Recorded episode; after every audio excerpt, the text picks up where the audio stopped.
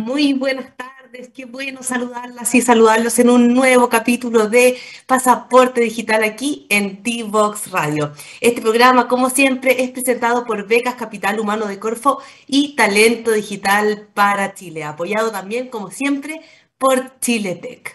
Hoy tenemos un capítulo dedicado a una de las tendencias de tecnología que más ha revolucionado nuestro día a día, nuestro estilo de vida en esto de la revolución 4.0. Por tanto, no lo podíamos dejar fuera de nuestra parrilla programática de pasaporte digital. ¿De qué vamos a hablar?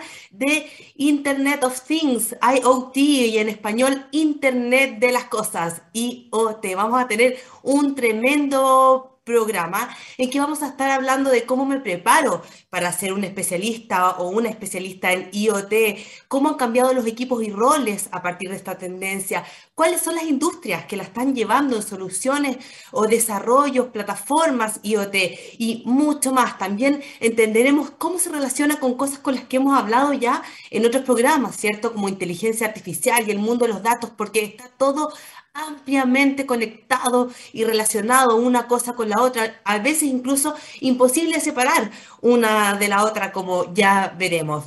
Y a propósito de Internet de las Cosas, les traigo como siempre una noticia. ¿Cierto? En este caso es un estudio em, que nos habla de cómo ha crecido el tema de la inteligencia eh, del IoT, del Internet de las Cosas, en el mundo empresarial, cómo se ha transformado en una herramienta imprescindible para diferenciarse del resto de las empresas. Em, quiero contarles que la adopción de Internet de las Cosas crece año a año en América Latina. Según el estudio IoT Snapshot 2022, entre 2018 y 2021, el 47% de las empresas en la región implementaron IoT, Internet de las Cosas. Cuando miramos el futuro de la tecnología, Internet de las Cosas es el 71% de los encuestados calificaron la importancia de las soluciones IoT para su negocio como muy alta y alta. Como resultado de esto, entonces aquí el gran número, el 35% de las empresas en los países de habla hispana de la región planean invertir en proyectos de Internet de las Cosas en los próximos 18 meses. Ojo eso, porque se viene un mercado laboral fuerte ahí. Es por eso que lo estamos poniendo también en, la pauta de nuestro programa en Pasaporte Digital, porque aquí queremos hablar de las tendencias del mundo del trabajo que van en alza y a las que queremos, como siempre, que te subas. En cuanto a los desafíos de la adopción de Internet de las Cosas, dicen que el presupuesto es el mayor impedimento para el 45 5% de los encuestados. En segundo lugar, hay un tema cuya importancia ya apareció en la edición del 2019 de este mismo estudio, la cultura organizacional. Ese es otro de los peros que encuentran eh, las empresas, una de las barreras para adoptar ciertas plataformas, soluciones eh, de Internet de las Cosas. Em, así como todas, todas las innovaciones y tendencias tecnológicas tienen el componente humano, ¿cierto? El factor cultural detrás, que es el mayor desafío, el de prepararnos como personas, como equipo, adaptarnos a todas estas tecnologías que nos vienen un poco a revolucionar e incluso a veces a agobiar, ¿cierto? Ahí está el liderazgo de las personas que llevan la implementación de este tipo de proyectos como lo son de eh, inteligencia artificial, Internet de las Cosas, aprender a relacionarnos con el mundo de los datos, es todo un desafío. De este tema y mucho más del factor humano, cultural detrás de la implementación de proyectos de Internet de las Cosas y mucho, mucho más cómo se, se proyecta como carrera profesional y cómo me preparo, estaremos hablando al regreso de esta pausa con grandes invitados. Vamos y volvemos. No te quedes fuera. Conversaciones de futuro para Latinoamérica. Latinoamérica. Cada martes y jueves a las 9 de la mañana en LATAM 2050 con Ángel Morales. Somos divoxradio.com.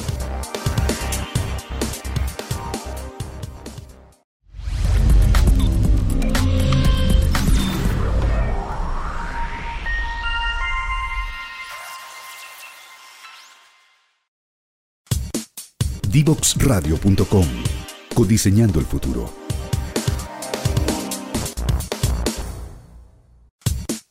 Divoxradio.com. Codiseñando el futuro. La lengua más hablada de Chile es el español. Sin embargo, si queremos un país más desarrollado, con un futuro más luminoso, con más oportunidades para todos, necesitamos hablar otro idioma. El lenguaje digital. Y nuestros niños y niñas deben empezar a aprenderlo ya. Por eso en IDEO Digital estamos trabajando para instalar las ciencias de la computación en las escuelas de Chile Infórmate más en ideodigital.cl y suma a tu escuela ahora.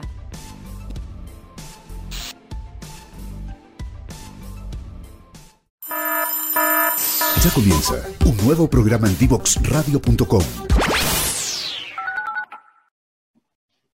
Seguimos aquí en Pasaporte Digital y estamos listos para hablar de Internet de las Cosas, IoT, este tema que no podíamos dejar fuera de la parrilla de Pasaporte Digital por el impacto que ha tenido en nuestra vida, ¿cierto? En la industria y cómo ha tenido un crecimiento exponencial en los últimos años. Y estamos listos también para presentarles a nuestros súper, súper invitados de hoy, expertos en IoT, que nos van a súper aportar todo, todo su conocimiento aplicado.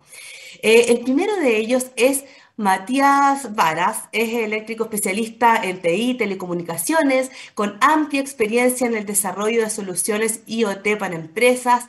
Es CEO de Wisely, donde conectan y monitorean personas, objetos o procesos para generar datos de alto valor por medio de la creación de soluciones de IoT. Hola Matías, ¿cómo estás? Bienvenido. Buenas tardes, Catalina. Gusto saludarte. Igualmente, muchas gracias por acompañarnos. Y nuestro segundo invitado, con quien se súper complementa Matías, José Ignacio Guerra. Es experto en la industria de las telecomunicaciones, tecnologías em, e Internet de las cosas, estrategias comerciales y arquitecturas de soluciones. Anteriormente se desempeñó como arquitecto de soluciones IoT en Telefónica y hoy es Partner Account Manager en Geotap. Hola, José Ignacio, ¿cómo estás? Hola Cata, un gusto. Muchas gracias por la invitación. Hola Matías, tanto tiempo. Harto tiempo ya. ¿Dónde se habían visto la última vez? ¿En qué instancia? Prepandemia. Pre eh, sí, mucho antes, sí. Sí, este, este mundo IoT eh, eh, ha, ido creciendo, pero inicialmente era bien, era bien pequeño y nos conocíamos todos. Mira, qué interesante. Oye, eh, Matías, nos gusta partir siempre conociendo un poquito a nuestros invitados, entonces háblanos de Weisely. Em, ¿Hace cuánto eh, opera? ¿Qué hacen? Y sobre todo, ¿cómo se conecta todo el mundo de IoT con el mundo de los datos, que son como, decía yo en la introducción, francamente como inseparables el uno de otro? ¿Qué tipo de soluciones entregan a las empresas para la, imagino, captación y utilización de esos datos que emergen del Internet de las Cosas? Si bien, mira, nosotros partimos en el 2017, somos una empresa emergente propia acá de, Chile, somos cuatro fundadores, actualmente ya somos 10 personas que conforman el equipo. Nos dedicamos principalmente al desarrollo de, de soluciones, eso viene de, bueno, post pandemia todos cambiamos ciertos modelos de negocio, nos adaptamos, mejoramos ciertas cosas, también estamos trabajando en temas de integración, pero particularmente explotamos lo que es, en este caso, la parte más industrial, este nuevo petróleo, que es el tema de los datos, que ya en realidad más que nuevo, eh, ahora viene un poco más la parte de explotación, entender un poco más qué se hace con los datos. Eh, IoT viene un poco a eso, a tratar de eh, darle un sentido, tratar de generar estos datos en, en, en, altos volúmenes, porque después viene la siguiente herramienta, y la siguiente herramienta viene en tema analítica, predicción, eh, entendimiento de comportamiento, e IoT es clave en eso, porque es tanto propio de obtener datos de las personas como de la misma industria de viene un poco el valor y el que nosotros quisimos darle foco cuando partimos la empresa. Les ha ido bien, me imagino. Sí, eh, indudablemente la, historia como todo emprendedor normalmente tiene subidas, tiene bajadas. la pandemia nos enseñó a, tener que moldearnos, a tratar de entender bien cómo, cómo definir un poco el tema de nuestro servicio. Con José Ignacio tuvimos la oportunidad de conocernos más de la mano de, una parte de, de telecomunicaciones parte muy al borde en temas de, tecnología, eso, por eso ahí tenemos una oportunidad de tener muchas tardes trabajando en conjunto, en propias, explorando cosas propias de, temas de Internet de las cosas.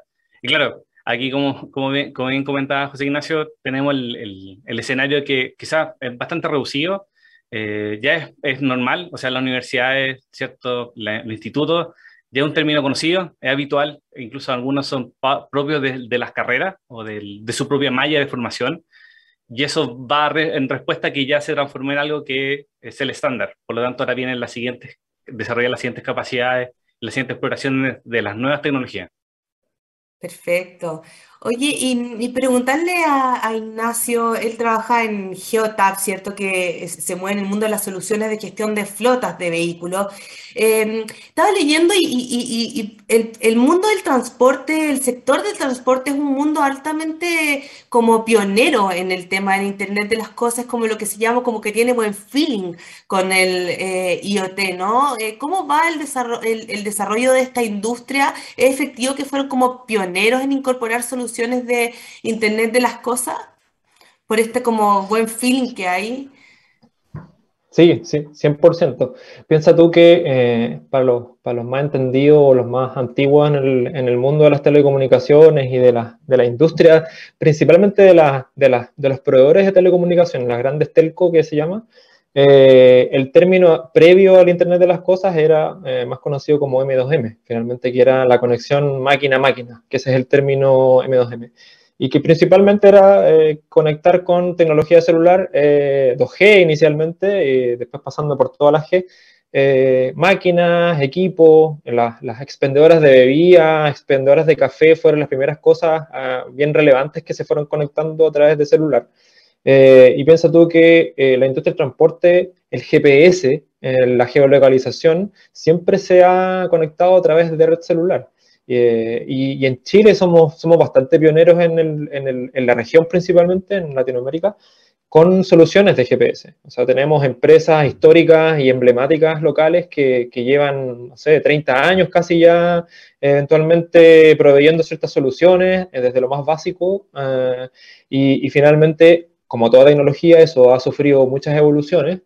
Geotab vendría siendo ya eh, una de las, de las evoluciones más, más actuales finalmente, eh, una empresa ya global que, que, tiene muchos vehículos conectados y que como bien decía Matías, Matías está en el clavo y tú también lo dijiste, el IoT finalmente su principal objetivo es generar esa data, es conectar esos, esos dispositivos que históricamente nunca estuvieron conectados, al día de hoy hay muchas cosas conectadas eh, pero con un, con un, objetivo, con una razón, no es conectar por conectar finalmente. Entonces ahí es generar datos y a partir de las herramientas y de las tecnologías que mencionaba Matías, eh, que sé yo, analítica de datos, el famoso Big Data y todo lo que tiene que ver con, esa, con ese nicho, eh, es transformar esa data en información, para información que te permita tomar decisiones. Eso, eso yo creo que es la clave.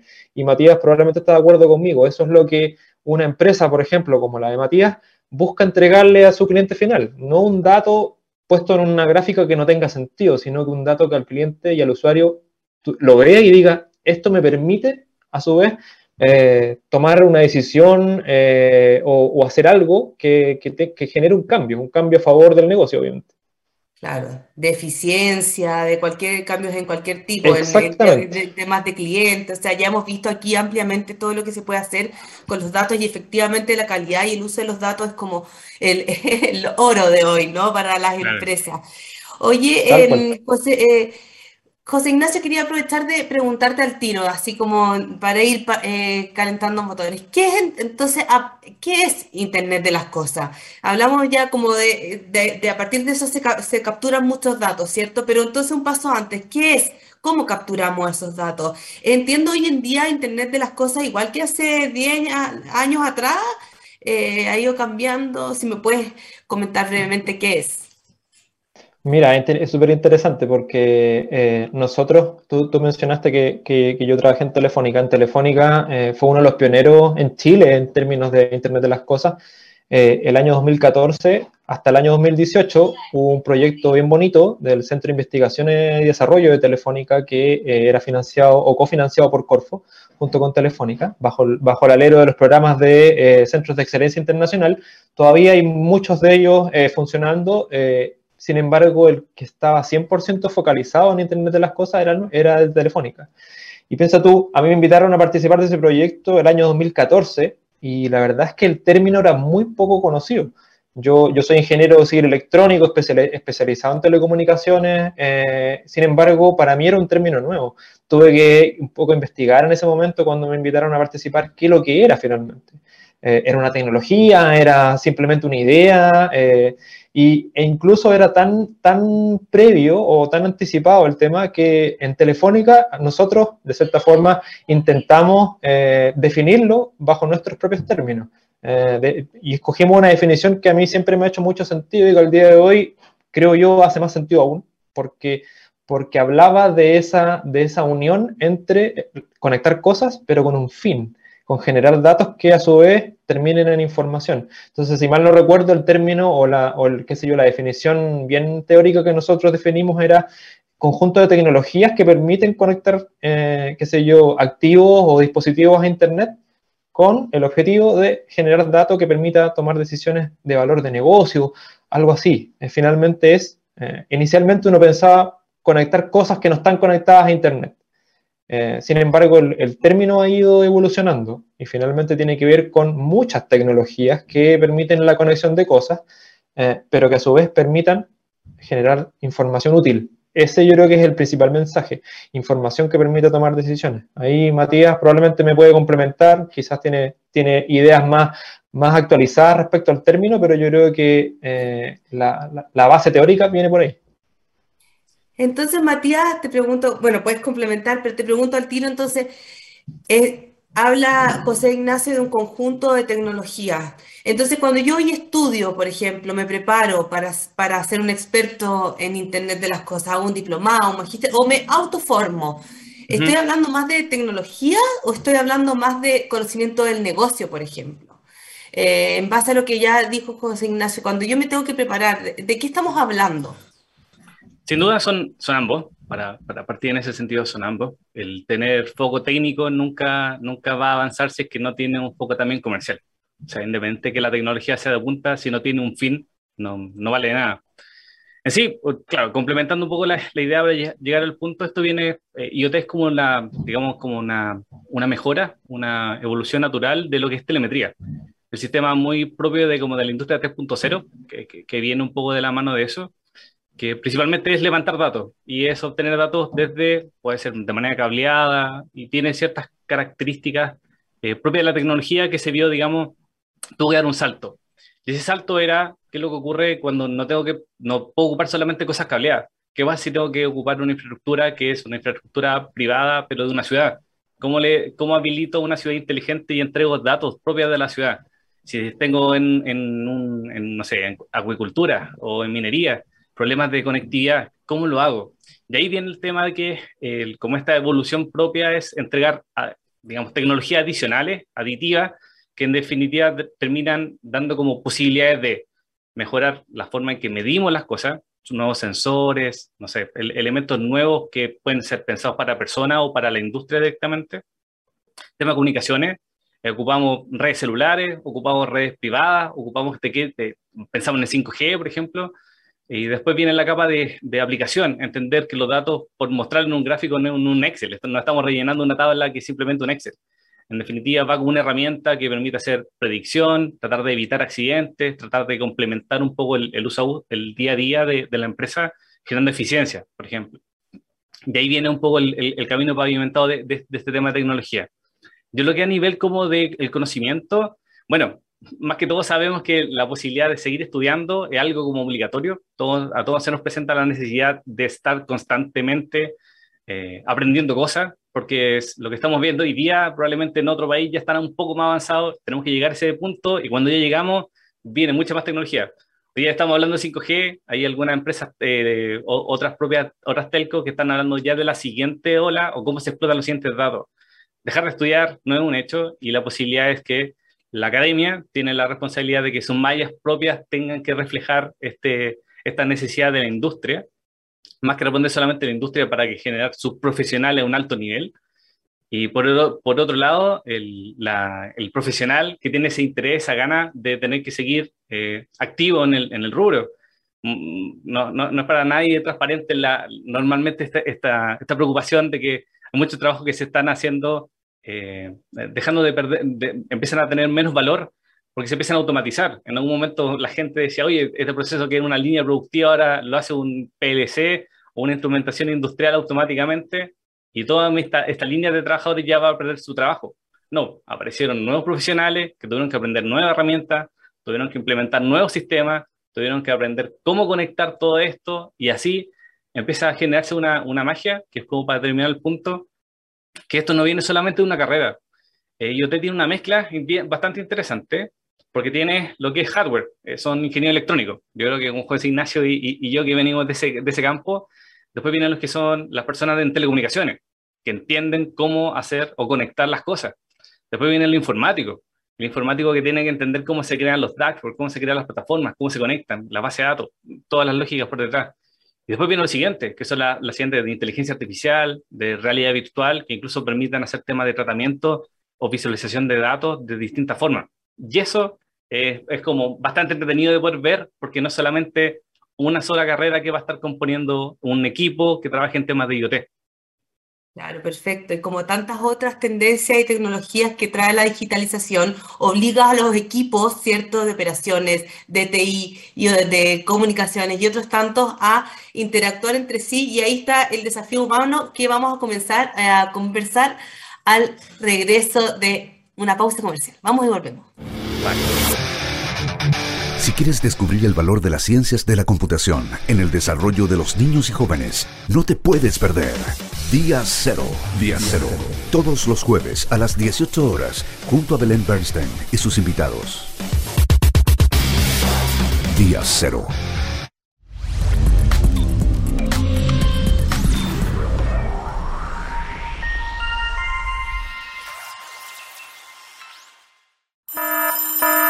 Ya comienza un nuevo programa en divoxradio.com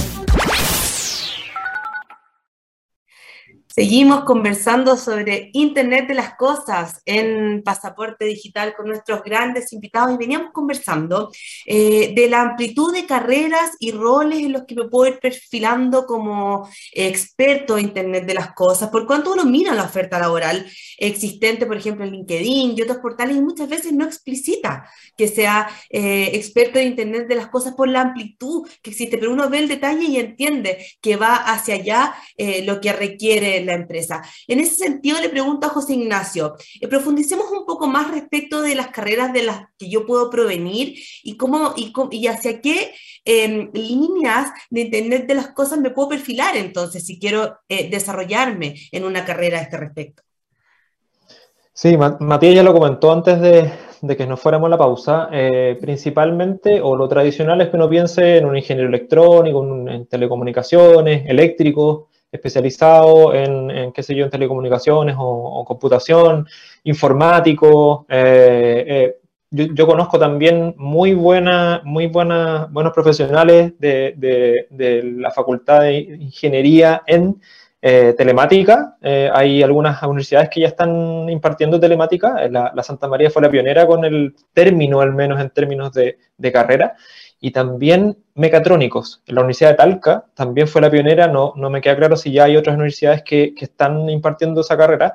Eh, mecatrónicos, eh, el, el, telemático como una unión entre informática y electrónica, y el mecatrónico como una unión entre mecánica y electrónica, que también es una parte muy importante, principalmente, o al menos inicialmente, para el desarrollo de dispositivos, para el desarrollo también en el diseño de eh, por ejemplo, ahora con impresoras 3D, es muy importante esos conocimientos en términos de, eh, planificación, de diseño mecánico, pero eh, aplicado a, este tipo de, eh, nicho.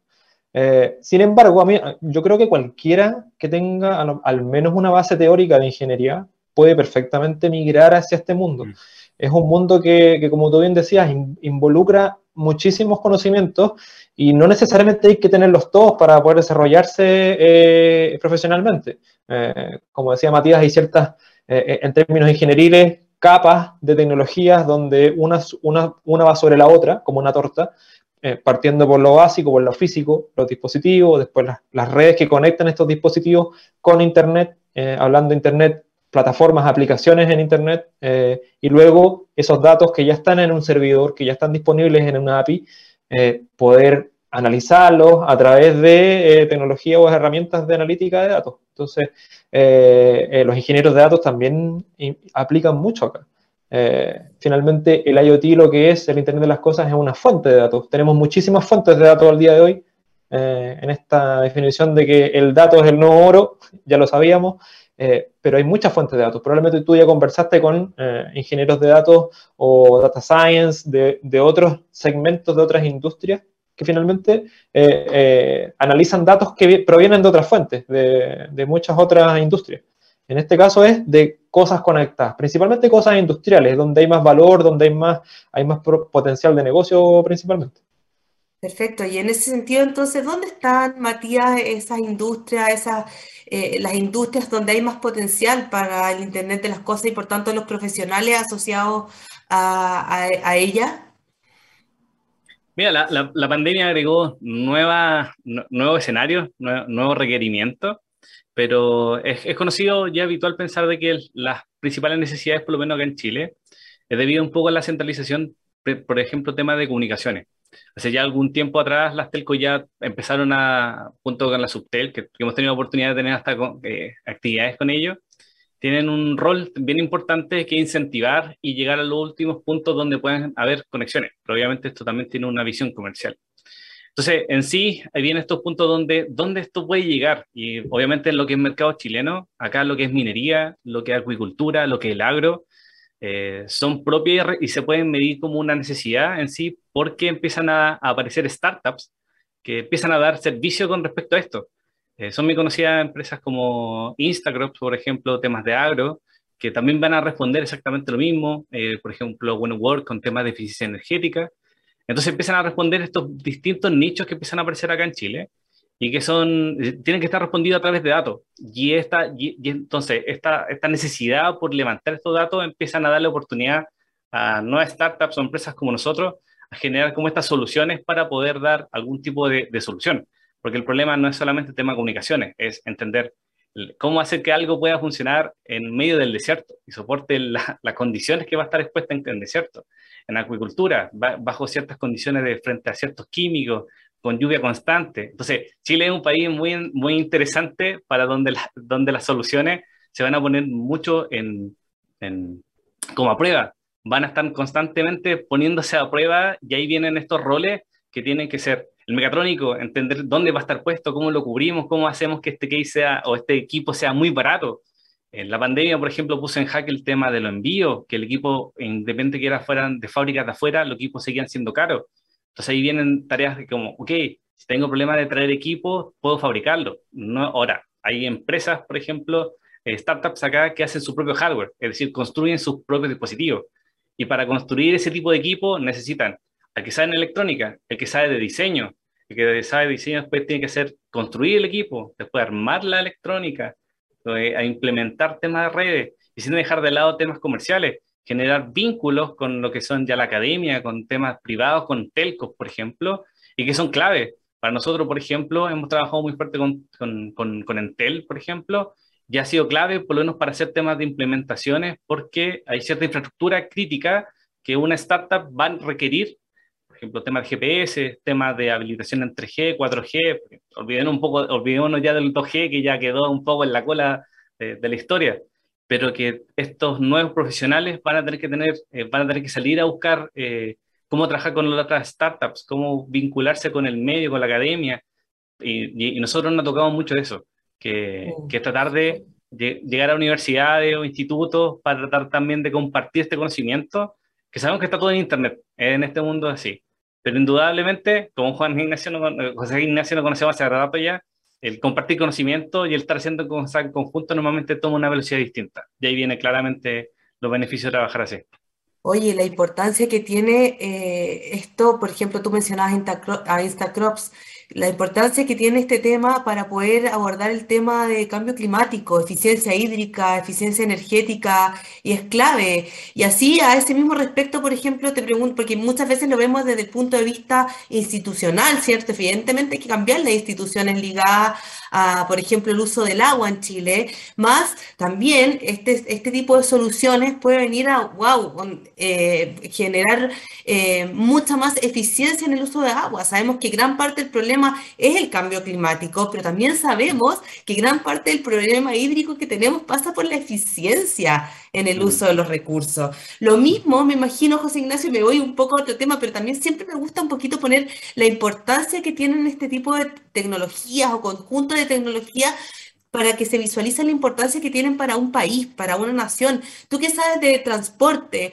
imagino que, por ejemplo, si uno pusiera este, más tecnología, Internet de las cosas, datos, inteligencia artificial al transporte público, por ejemplo, podríamos hacer maravillas, ¿no? Sin duda, sin duda. Ahí, ahí, también en un punto, un punto clave. antes de profundizar, déjame esa parte, déjame, déjame complementar o apoyarme en algo que dijo Matías, que yo creo que es súper relevante.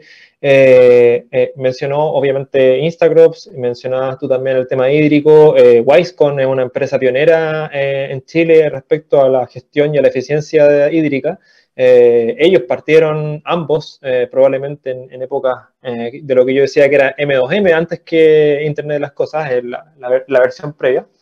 algo súper relevante también y que ha hecho exitosas a estas empresas, porque uno siempre tiende a pensar que en el Internet de las Cosas tú estás obligado a transformarte en un desarrollador y a partir de cero, que yo creo que es la parte difícil. O sea, en eso yo me saco el sombrero por las empresas como, como Wisely, a los emprendedores como Matías, que, escogieron el camino complejo, el camino más duro y a la vez eh, el, más, el más y, el más difícil finalmente, que es partir de cero, desarrollar algo eh, in-house, local, chileno eh, y exitoso más encima.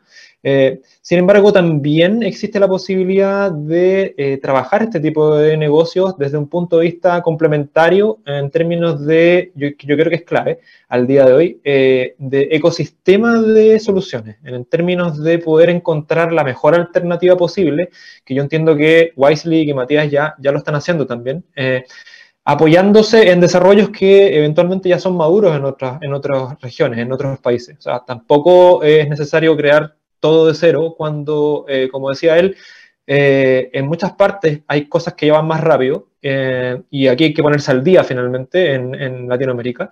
Y a veces eso ayuda a que hay cosas que tú puedes armar complementándote ciertas soluciones exitosas en otros lados.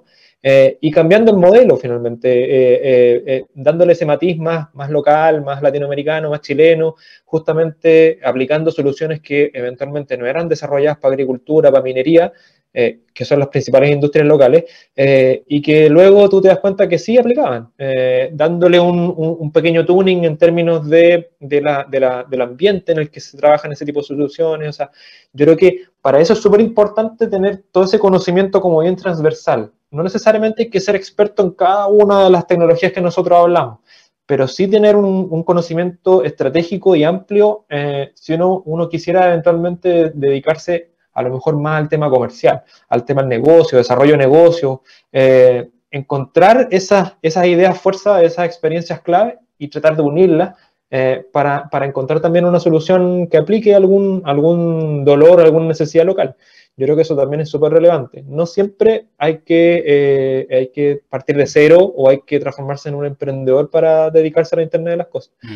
En mi caso, por ejemplo, eh, eh, yo ahora trabajo en, Geotap, estoy a cargo más del tema comercial, del, desarrollo de negocios locales, em, de una solución que, un poco cerrando la idea de lo que tú preguntabas, eh, se dedica justamente a eso. En Norteamérica, piensa tú que Geotap en el mundo tiene 2,6 millones al día de hoy de vehículos conectados, a ese nivel de dispositivos conectados.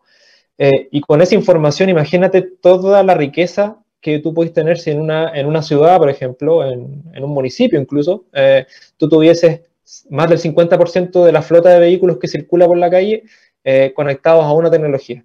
Podéis, podéis recoger datos súper relevantes, no solo en términos de la eficiencia de, esas, de esos vehículos, sino que del entorno. O sea, eh, Geotab tiene la capacidad de, de, medir muchas cosas, como transformarse en una especie de sensor de, de, del ambiente, de la calle, eh, piensa tú que, en, no sé, en, Ciudad de México, en, en, qué sé yo, en California, donde tenemos muchísimos vehículos conectados, nosotros al día de hoy le entregamos a nuestros clientes finales, que son los municipios, las entidades de gobierno, la capacidad de entender sin tener que poner un pie en la calle por ejemplo, las esquinas más peligrosas en términos de conducción, eh, los lugares donde hay más eh, baches o, qué sé yo, eventos, como decimos acá en Chile, eh, para mandar luego a las partidas de, de, de arreglo de calles, sin necesidad de esperar de que alguien haga una denuncia, simplemente por el hecho de saber qué es lo que está pasando por los sensores que tienen los vehículos que circulan por la calle. Entonces, que, el transporte público esté, esté conectado a un tipo de tecnología como esta, yo creo que es sumamente relevante, es algo súper necesario y que en Chile, más allá de que seamos una industria súper madura en términos de conexión de transporte, somos, estamos bien todavía incipientemente desarrollando eso. El transporte público es uno de los puntales a nivel mundial en términos de sustentabilidad, pero en términos de eficiencia de las flotas, del uso de esos vehículos, la verdad es que somos bastante ciegos en términos de qué es lo que pasa en la calle, cómo conducen los choferes, cuál es la frecuencia. O sea, dependemos mucho de muchas plataformas inconexas y no hay una gran noción, un gran repositorio de datos donde tú puedas incluso liberar esos datos para que startups o, investigadores puedan, puedan sacar ideas. O sea, eso, eso es algo que debiese haber pasado de un principio con el Transantiago, no pasó, y al día de hoy todavía estamos muy lejos de eso. Bueno, claro, gestión de datos no solo para el transporte, sino también al servicio de la calidad de vida de la gente en salud, y para qué decir cómo, cómo, podría, cómo podría servir una buena gestión de datos, ¿cierto? Em, y ahora hablemos un poquito también de lo, que, de lo que se viene, porque si ya hemos entendido hasta este minuto la importancia que tienen las proyecciones que hay respecto de, de IoT, em, Matías, preguntarte qué va a pasar con la llegada del 5G. Imagino que incluso va a permitir más expansión de empresas basadas en, Internet de las cosas, ¿no? Sí, a, todos nos gusta tener cosas más inteligentes, ¿no? Normalmente uno siempre trata de que todas las cosas que nos rodea tengan una cierta inteligencia y normalmente tratar de desligarse de ciertas cosas porque hay algo que está preocupado por mí. Efectivamente, el, el, mercado ha respondido un poco a que las necesidades donde, donde van apareciendo estas, estas oportunidades son distintos flancos. En la, en la ciudad inteligente, eso implica cámara, calidad de, de, aire, eh, la, exposición a ruido. Después vienen temas de cómo hago que evito accidentes, cómo genero, por ejemplo, temas relacionados como, eh, ok, toda la ciudad está cubierta en cámaras, ¿cómo puedo hacer una solución para poder identificar posibles robos, posibles congestiones sin tener una persona que esté viendo 50 cámaras al mismo tiempo? De viene un poco esta, evolución de la, de la tecnología y el 5G viene principalmente, entendamos como una, una disrupción, principalmente en temas de latencia y velocidad. En lo que es temas de, Internet de las cosas, no todo aplica. O sea, nadie no, no, va a tener un control de una válvula o algo 5G, sin que en realidad lo que es latencia o lo que es velocidad no es, no es propia. Pero vamos a ver unos casos, por ejemplo, relacionados con temas de telemedicina, por ejemplo, asistencia remota, eh, propias del manejo, por ejemplo, de, las cámaras o la, la, analítica local, que aquí viene todo un tema de una arquitectura completamente distinta, tratando de distribuir ciertas capacidades, digamos, de manera eh, a, través de telcos, por ejemplo, y eso van a hacer que los modelos predictivos puedan vivir no necesariamente en un dispositivo, sino que vivan ya en una celda. Y eso va a evitar de que el hardware sea, sea, o sea, va a hacer que el hardware o el equipo que yo voy a estar instalando sea más barato, va a tener capacidad de, de cómputo, prácticamente tenerse un servidor, pero más cercano a la antena. Y aquí esta viene como la, gran disrupción. Por lo tanto, todo lo que sean los temas de cómo yo trato los datos, cuando son modelos complejos, cuando hablamos de predicción, cuando tratamos de entender cosas que son propias del humano, tratar de dárselo a un objeto es completamente difícil. Y en esa necesidad empiezan a aparecer algunas soluciones que son cómo se hacen entrenamientos para identificar un posible robo, una, congestión, entender el comportamiento de la gente, predecir qué día yo debería ir, al día al teletrabajo porque el día con menos congestión. ¿Cómo hacemos que la ciudad realmente se pueda mover o fluir, en, definitiva, en pasar un dato? Y eso, y eso es un poco la tarea de, ya sea integradores o sean eh, desarrolladores, el desafío para todos igual. Y lo bueno es que esos desafíos terminan siendo oportunidades porque aún así empiezan a, ocurrir empresas que monitorean el aire, monitorean, eh, por ejemplo, y transforman a ese dato en un activo de alto valor, porque en definitiva la unidad de operación de control de tránsito va a necesitar ese dato, la SMA va a necesitar datos para ver cómo anda, por ejemplo, una construcción que está al lado para ver si está afectando la calidad de vida por ruidos molestos.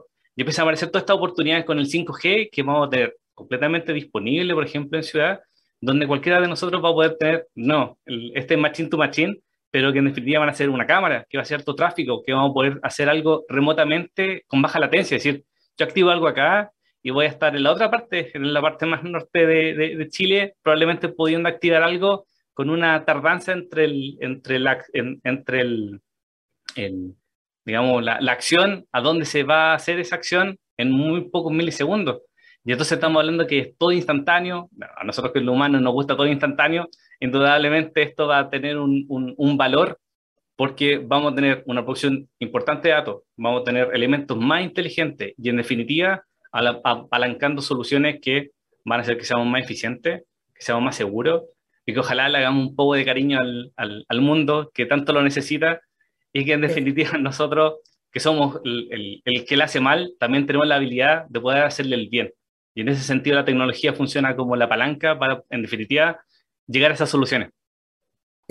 Me encanta porque así vemos un poquito la importancia de estos nuevos roles, ¿cierto? Estos nuevos conocimientos, estas nuevas habilidades y cómo pueden cambiar el mundo. Las ciudades inteligentes que venimos hablando hace muchos años de las ciudades inteligentes, pero cada vez las imaginamos distintas por el avance de las cosas, ¿cierto?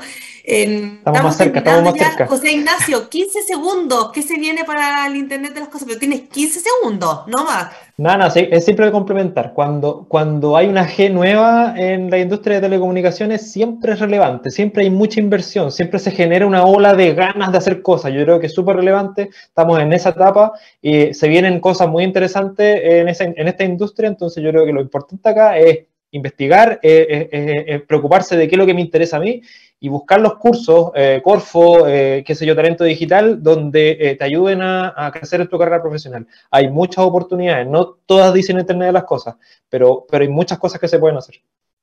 Muchas gracias. Nos terminamos con, vamos terminando con ese mensaje motivacional y se vienen las becas de Corfo y Talento Digital para Chile en especialización de Internet eh, de las Cosas. Muchas gracias, José Ignacio. Muchas gracias, Matías. Tremendo su, su aporte hoy. Em, que estén muy bien. Muchas gracias por acompañarnos. Sí, encantado. Gracias a ustedes por la invitación. Un gusto, Matías. Gracias a ustedes por estar acá. Nosotros vamos a una pausa y volvemos. Descubre las alternativas que ofrece el mundo digital para tu desarrollo profesional. Marketing digital, análisis de datos, ciberseguridad, cloud computing y mucho más. Todos los miércoles a las 17 horas, junto a Catalina Becio y sus invitados, solo por divoxradio.com.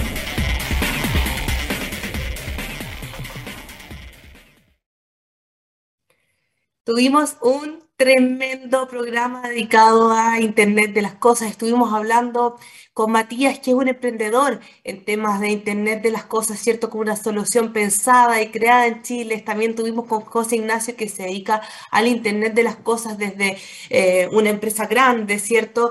Em, desde el punto de vista más comercial. Pudimos ver desde ellos la cantidad de posibilidades que hay hoy para el Internet de las Cosas y todas las que se vienen en adelante, más con la llegada del 5G. Entendimos la importancia de poner este tipo de tecnología y sobre todo el uso de los datos que se capturan a, partir del Internet de las Cosas al servicio eh, no solo de la industria, de mm, la eficiencia, ¿cierto? De los beneficios para los clientes, sino también al servicio de la calidad de vida de las personas. Es ahí donde las posibilidades eh, de desarrollo profesional y emprendedor en este mundo son infinitas, em, porque al final está el, eh, el, conjunto de herramientas que es el Internet de las cosas, ¿cierto? Pero ¿cuál es el objetivo final de ella? Captar datos útiles, que es lo que más nos em, reforzaban nuestros expertos, captar data relevante para la toma de decisiones. Y es ahí donde se conecta estrechamente el mundo del Internet de las cosas con el oro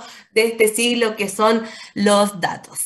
Y así vamos cerrando uno de nuestros últimos capítulos ya, ojo, de Pasaporte Digital. Así que el próximo miércoles estaremos con un capítulo sorpresa para todos ustedes. Los invito a quienes no pudieron ver este capítulo, que lo puedan, eh, o con calma porque estaban en el trabajo todavía cerrando, puedan revisarlo en dboxradio.com. También los invito a seguir todas las redes eh, sociales de D-Box Radio. Espero que sigan teniendo una linda y excelente semana y nos vemos el próximo miércoles a las 17 horas en Pasaporte Digital. Chao, chao.